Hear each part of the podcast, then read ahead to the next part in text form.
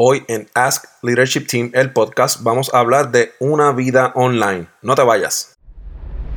Ella es coach, speaker y trainer certificada del equipo de John Maxwell, experta en ventas, estrategias de negocios y liderazgo, con más de 15 exitosos años de experiencia en el mundo empresarial.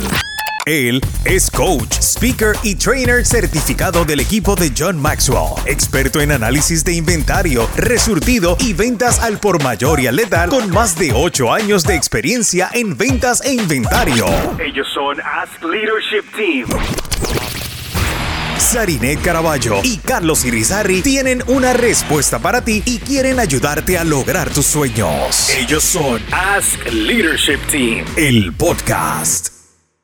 Hola familia, por aquí Carlos de Ask Leadership Team. y Sarinet Caraballo de Ask Leadership Team, en donde estamos liderando, con, propósito. ¿Cómo estás, Sari? Muy bien. Qué Súper. bueno, qué bueno. ¿Cómo te ha ido esta semana? Ay, súper bien. Esta semana ha estado bien cargada de mucho trabajo. Pero estoy bien contenta, bien feliz, porque trabajo desde casa, obvio. Pues. Exacto, exacto. Muy bien, muy bien.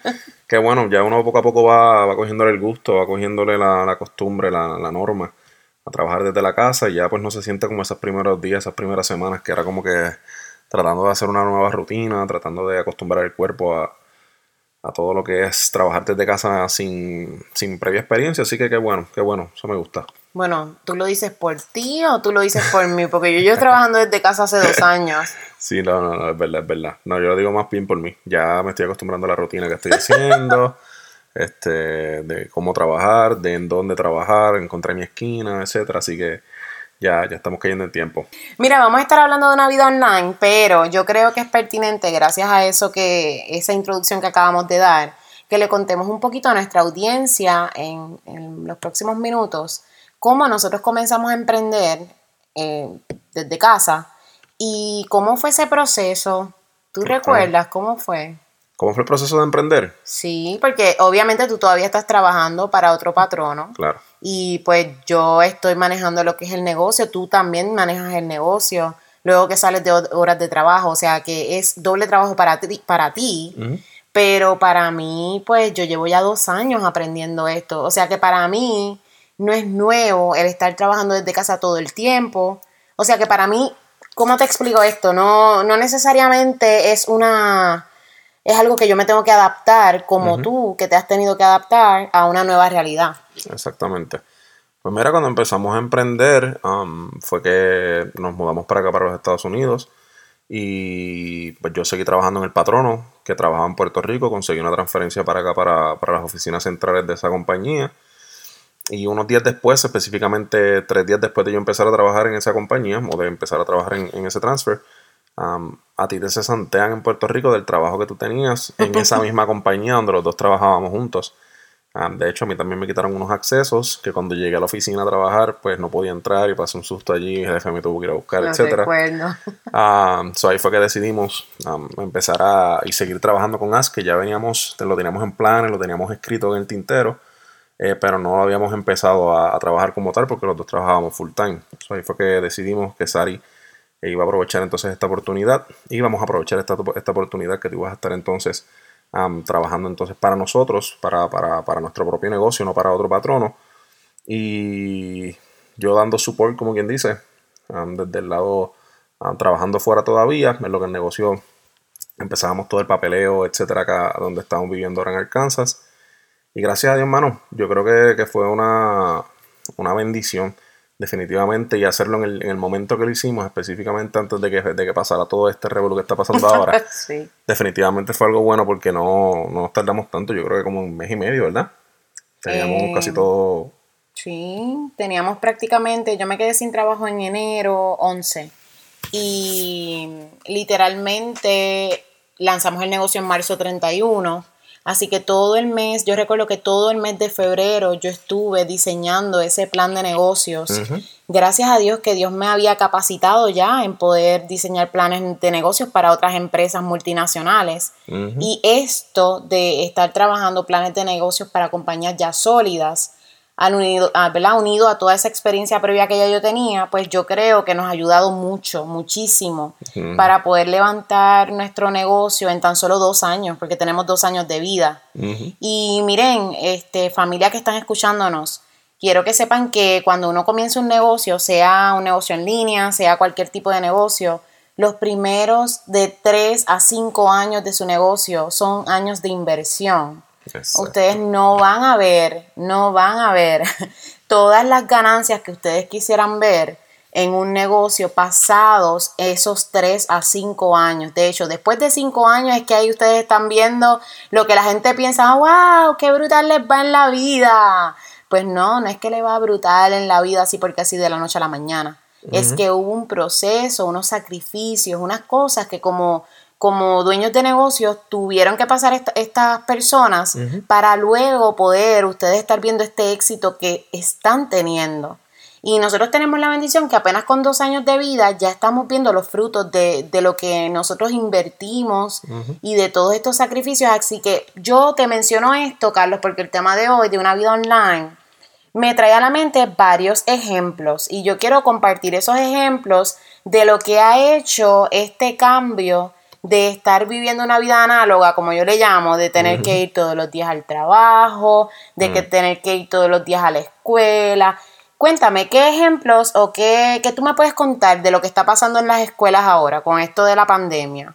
Bueno, pues ha sido una transición porque por lo menos acá en Estados Unidos ya, si no todas, la mayoría de las escuelas cuentan con, con una plataforma donde le proveen herramientas electrónicas, eh, inclusive hasta computadoras, y equipo electrónico a los estudiantes para que puedan hacer asignaciones y tareas en su casa.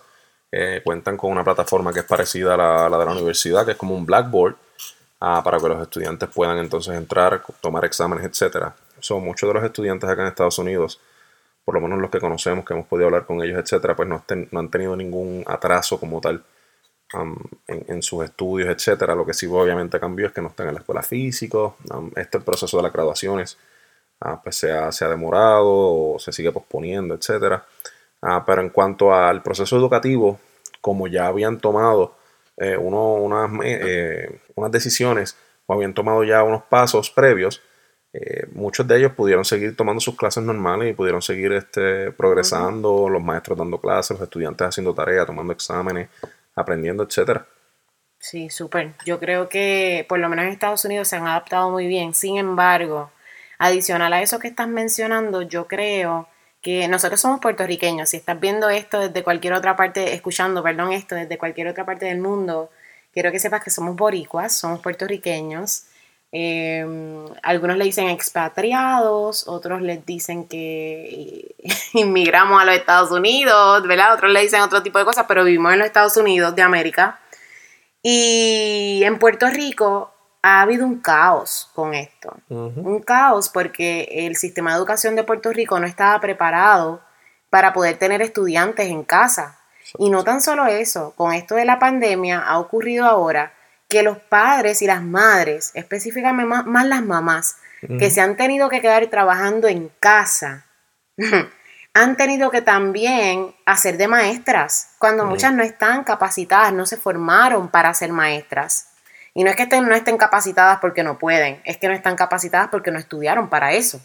Entonces, de pasar de tener que llevar a sus hijos a la escuela para entonces ellas irse a trabajar y tener todo esto eh, sucediendo, yo creo que después de esto va a haber que repensar la forma en la que hacemos educación. ¿Qué tú crees? Definitivamente. Otra ventaja que pues ah, existe acá en Estados Unidos es que muchas personas, yo no sabía esto, yo pensé que esto era algo remoto, pero no, acá en Estados Unidos muchas personas hacen homeschooling, deciden darle clases a sus hijos en sus casas, perdón.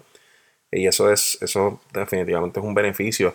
Obviamente, como todo tiene sus pros y sus contras, pero también en una situación como esta, pues ha ayudado muchísimo.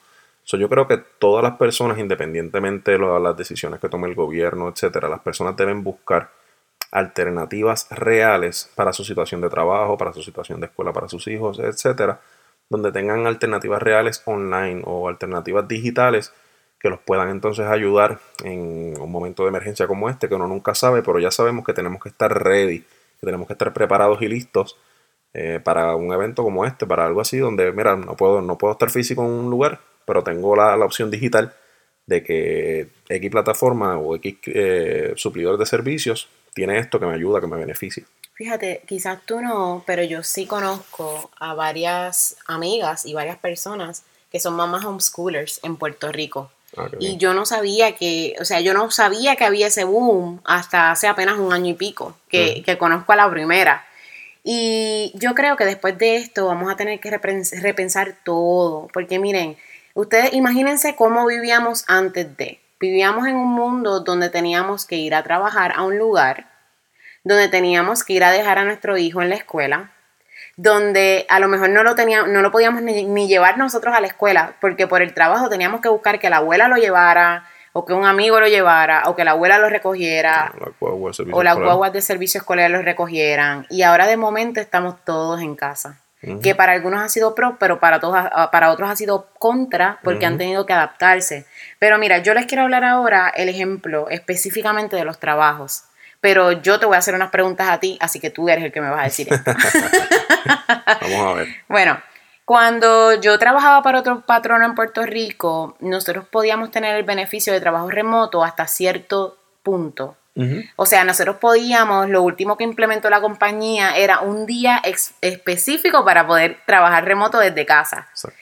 Yo recuerdo ese día, a mí me encantaba, pero, pero siempre había como que este problema de que, ay, a mí no me gustaría que tú te quedes trabajando remoto y aunque teníamos el beneficio, por culpa de dos o tres que no, ¿verdad? Que no, no trabajaban remoto nada y se metían a hacer otras cositas durante ese tiempo, pues todos pagábamos, como decimos en Puerto Rico, ju- justo por justos, perdón, por pecadores. Cuéntame, Carlos, tú que todavía trabajas para otro patrono, ¿verdad? Pero estamos con miras a que pronto renuncie. Claro, no, sí, inventes, no inventes. De allá yo creo que estamos viendo ese, esa luz al final del túnel. Amén. Este, pero cuéntame, ¿cómo es ese proceso de trabajar remoto en tu lugar de trabajo actualmente? ¿Y qué problemas tú te has encontrado o qué situaciones te has encontrado al de trabajar todo el tiempo en una oficina, ahora trabajar remoto y qué beneficios? Problemas, o sea, problemas y beneficios. Pues mira, en Puerto Rico um, me gustaba trabajar desde la casa ah, por la razón de que yo podía eh, hacer, hacer los ajustes y tenía un horario donde me permitía am, hacer las diferentes tareas, reportes, ventas, lo que sea, eh, y poder, poder ajustar mi horario y poder ajustarme a, eso desde, desde mi casa y si tenía alguna situación donde eh, tuviera que salir a hacer alguna gestión o algo así, pues no estaba lejos de, de- de las oficinas de donde lo tenía que hacer, donde tenía que hacer la gestión, porque estaba en mi casa, tenía las cosas que necesitaba hacer cerca. En ese sentido era bueno. No me gustaba en, en Puerto Rico porque por eso mismo, habían personas que se aprovechaban um, y cogían entonces los días de trabajar remoto, entre comillas, Pero aquí no. voy a eso, eh, y se iban, qué sé yo, para el mall, de shopping, en horas de trabajo, entonces pues eso siempre afectaba, yo no siempre estaba con esa, con esa mentalidad como que, ¿sabes? Eh, tengo que hacer el trabajo extra para demostrar que yo no soy uno más o que no soy una de estas personas que está en la casa procrastinando cuando se supone que esté trabajando.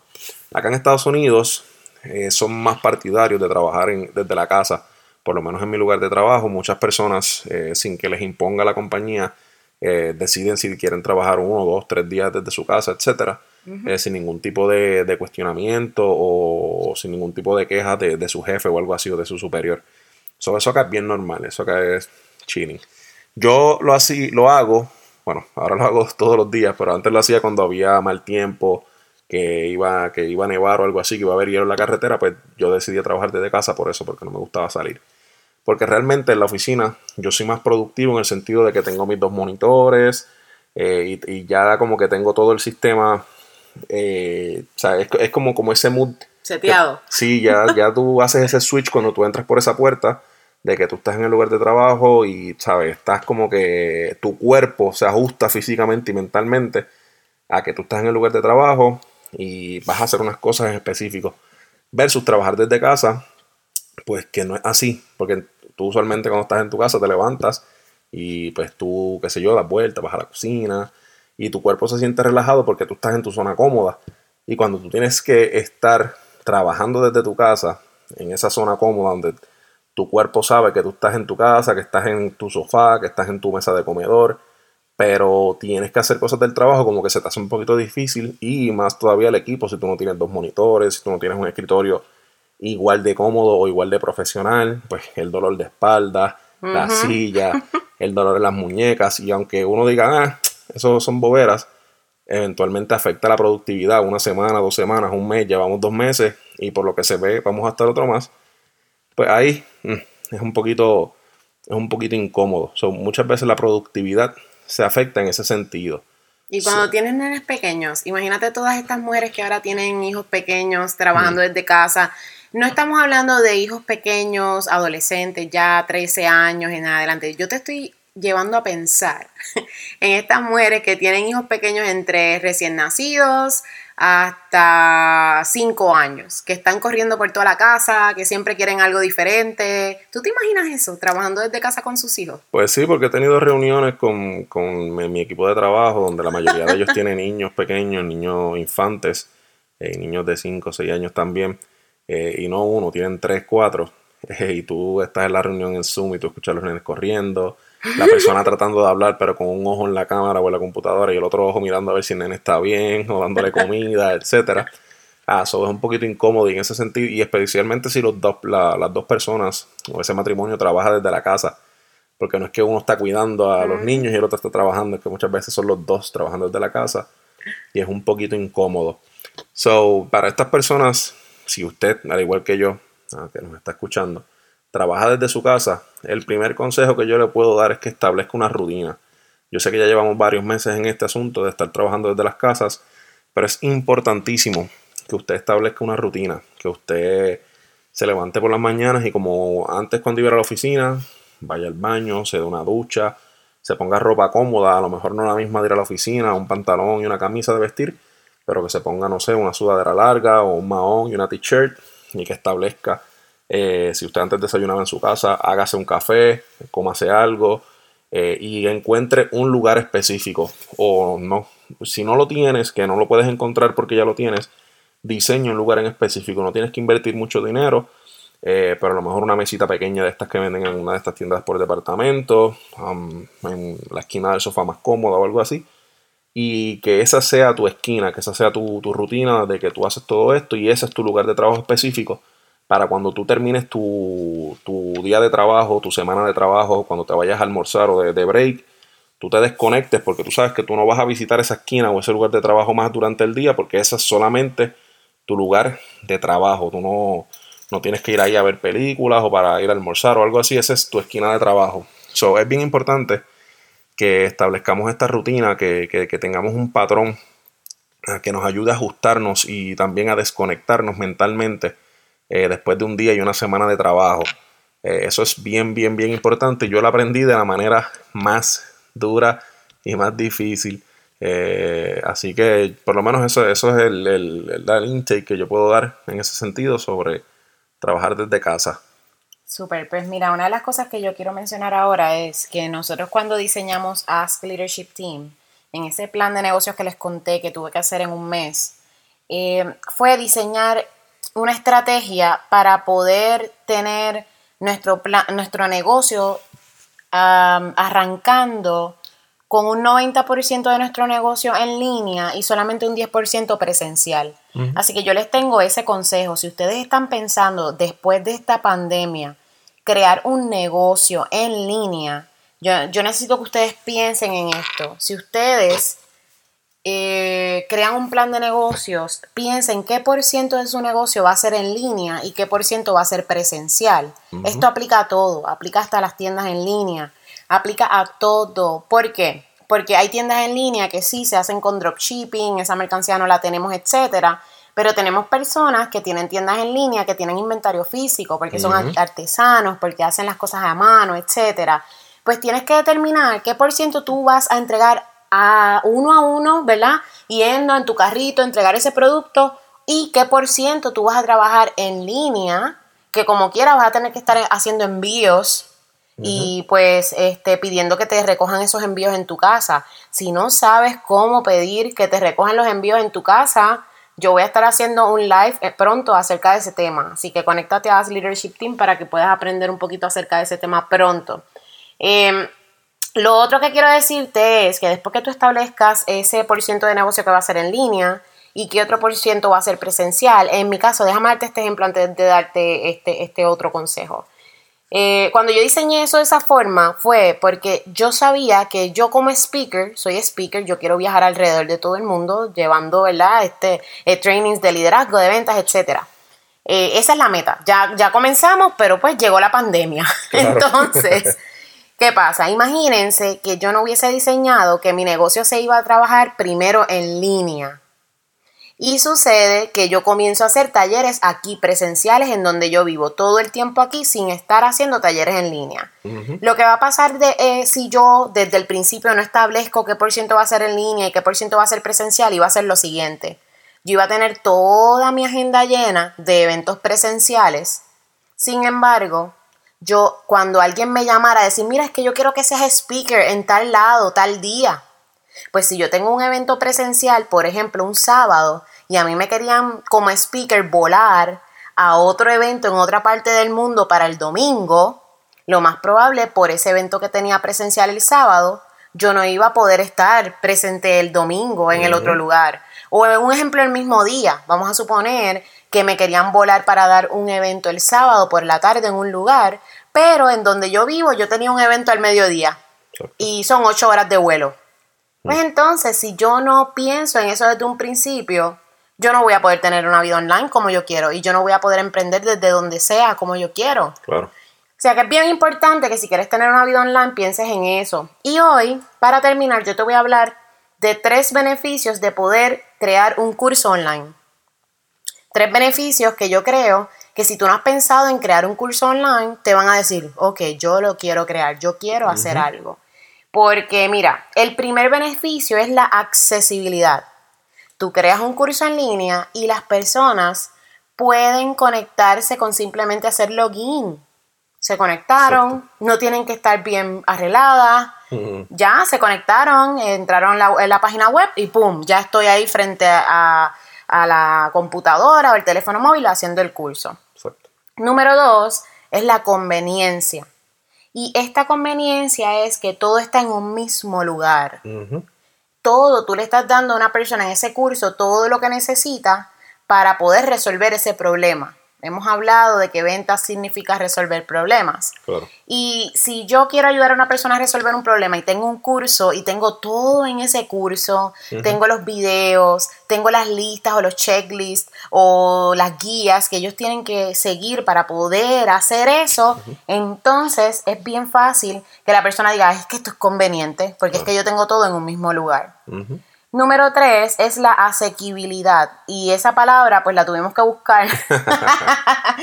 Porque es como que en inglés es affordability. Es como que es más económico eh, comprar un curso que yo tener que hacer otra cosa. Por ejemplo, por ejemplo, cuando tú compras un curso en línea, tú no tienes que hacer gastos de viaje. Mm, de comida. De comida no tienes que comprar libros. Si tú vas a, obviamente no te estoy diciendo que no vayas a la universidad, ¿ok?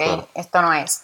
Pero si tú vas a tomar un curso de estos que son más fancy o una certificación o lo que sea, muchas veces tú tienes que comprar recursos adicionales y a veces tienes que comprar libros y esos son gastos adicionales. Pues cuando tú creas un curso y tú le pones a esos estudiantes toda la información que necesitan dentro de esa plataforma, lo que va a pasar es que ellos tienen todo listo y, pues mira, yo rápido, yo quiero eso porque eso va a resolver mi, mi problema. Así que yo la semana que viene vamos a estar hablando de, de otra cosita bien interesante, pero antes, no, es que no les quiero decir todavía, porque si no se van. Antes yo les quiero decir dos cositas más. Número uno, ¿qué tú necesitas entonces para crear una vida online? Basado en esto que te dije de un curso, si tu modelo de negocio se adapta a que tú puedas crear un curso, y no importa si no es un curso, si es una tienda en línea, si es cualquier tipo de negocio online, tú necesitas una lista de emails de personas que estén interesadas en tu producto o tu servicio. No hay de otra. El email marketing llegó para quedarse. todo lo que tiene que ver con mercadeo a través de email es lo que está funcionando y es lo que está haciendo que podamos ganar ingresos pasivos y mientras nosotros estamos durmiendo, ver un email, pum, fulano de tal compró en tu tienda. Mm, eso es una sensación única, ¿sabes? sí, miren, nosotros lo hemos experimentado, nosotros nos hemos acostado a dormir y parece como de película. Al principio tú dices, ay, no es posible trabajar desde casa y ganar dinero, porque todo eso es lo que te han metido en la cabeza, Carlos. Claro. Pero cuando nosotros nos acostamos y vemos que al otro día hay una orden de un curso de nosotros, miren, hemos visto órdenes de 35 dólares, hemos visto órdenes de 40, hemos visto órdenes de 198, de 269, de 600 dólares. O sea, estoy hablando de que tú despertarte y tú ver ahí una orden mientras tú estabas durmiendo. Eso motiva a cualquiera. O sea, pues yo te tengo una noticia para terminar con esto. Nosotros hemos creado un reto de tres días Mm. para que puedas crear un listado de emails en tres días. Si tú no tienes email o tú eh, tienes poquitos emails y no sabes cómo cre- crear, comenzar un listado de emails, pues yo necesito que tú vayas a la descripción de este podcast, veas ese link y tú le des copy paste y lo pongas en tu browser y ahí tú te registres. Tú vayas a ese lugar, ¿verdad? Que es donde está nuestro reto, pones tu nombre, pones tu email y that's it. Te va a llegar automáticamente el primer día de email, al otro día te va a llegar el segundo día de, de ¿verdad? De, de la estrategia que tienes que seguir, pero tengo que hacer una salvedad, por favor. Quédate leyendo todo hasta el final, aunque parezca un email eterno. Porque todo eso que tú vas a leer es lo que te va a dar las estrategias para que entonces puedas en realidad llegar al tercer día, que en el tercer día es donde ocurre la magia. En el tercer día es donde ocurre lo más espectacular y miren, tenemos personas que han tomado el reto y en el segundo día se dan de baja porque es que queremos lo fácil. Queremos, vivimos en una cultura microondas. Queremos que todo sea así. Pues quiero decirte que llevamos dos años emprendiendo y no todo ha sido así. Hemos tenido que trabajar fuerte y, y Y hemos esperar. tenido es que esperar demasiado. Hemos tenido que salir, salir de nuestra zona de confort. Así que la semana que viene vamos a estar hablando acerca de ¿emprendo o me voy a trabajar? Mm, pregunta. ¿Qué es lo que debo hacer después de todo esto? ¿Emprendo, creo, monto mi propio negocio o me voy a trabajar? Así que yo creo que hasta aquí, aquí- hasta aquí llegamos. Yo espero que haya sido de bendición. Bueno, eso es así, familia. Recuerde que entonces puede encontrar a Ask Leadership Team en todas las redes sociales: Facebook, Instagram, YouTube, Twitter, etcétera. Eh, como Ask Leadership Team. También puede encontrar también a Sarinet Caraballo en todas las redes sociales también. Y a este servidor Carlos Irizarri en todas las redes sociales. Y recuerde suscribirse a este podcast para que pueda recibir semanalmente y pueda escuchar eh, todo lo que tenemos que compartir con ustedes sobre cómo emprender y mejorar eh, sus ventas, su influencia, etcétera. Mira, también, Carlos, si les gusta el podcast, por favor, esta información se la estamos dando por aquí y este podcast es gratis. Claro. Háganos un favor. Si te gusta el podcast, déjanos una recomendación. Si no te gusta el podcast, envíanos un email Claro, para que nos digas qué debemos mejorar. muy bien. info arroba askleadershipteam.com info arroba askleadershipteam.com pero si te gusta déjanos una recomendación y así nos ayudas a llegar a más personas Eso es así. Así que les deseamos que tengan entonces excelente semana. Será hasta la semana que viene.